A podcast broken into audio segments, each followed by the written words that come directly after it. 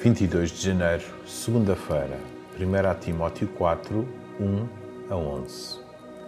Porém, o Espírito Santo diz claramente que nos últimos tempos alguns deixarão a fé para prestar atenção a espíritos mentirosos e seguir doutrinas de demónios.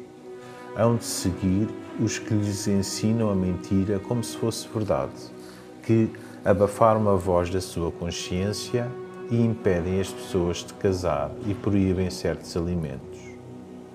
Mas Deus criou todos os alimentos para que os crentes que aceitaram a verdade se pudessem servir deles, dando graças a Deus, pois tudo aquilo que Deus fez é bom.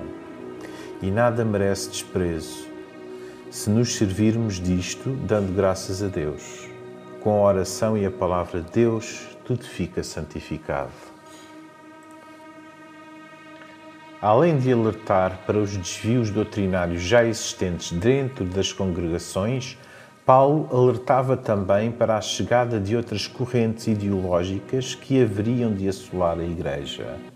E a realidade é que têm surgido muitos pregadores que deturpam as Escrituras, levando à confusão e à discórdia no seio de, de algumas igrejas.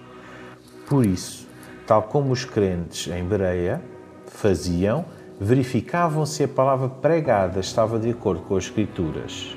Confirma em Atos 17, 11. Também Timóteo deveria estar alimentado com as palavras da fé e da boa doutrina.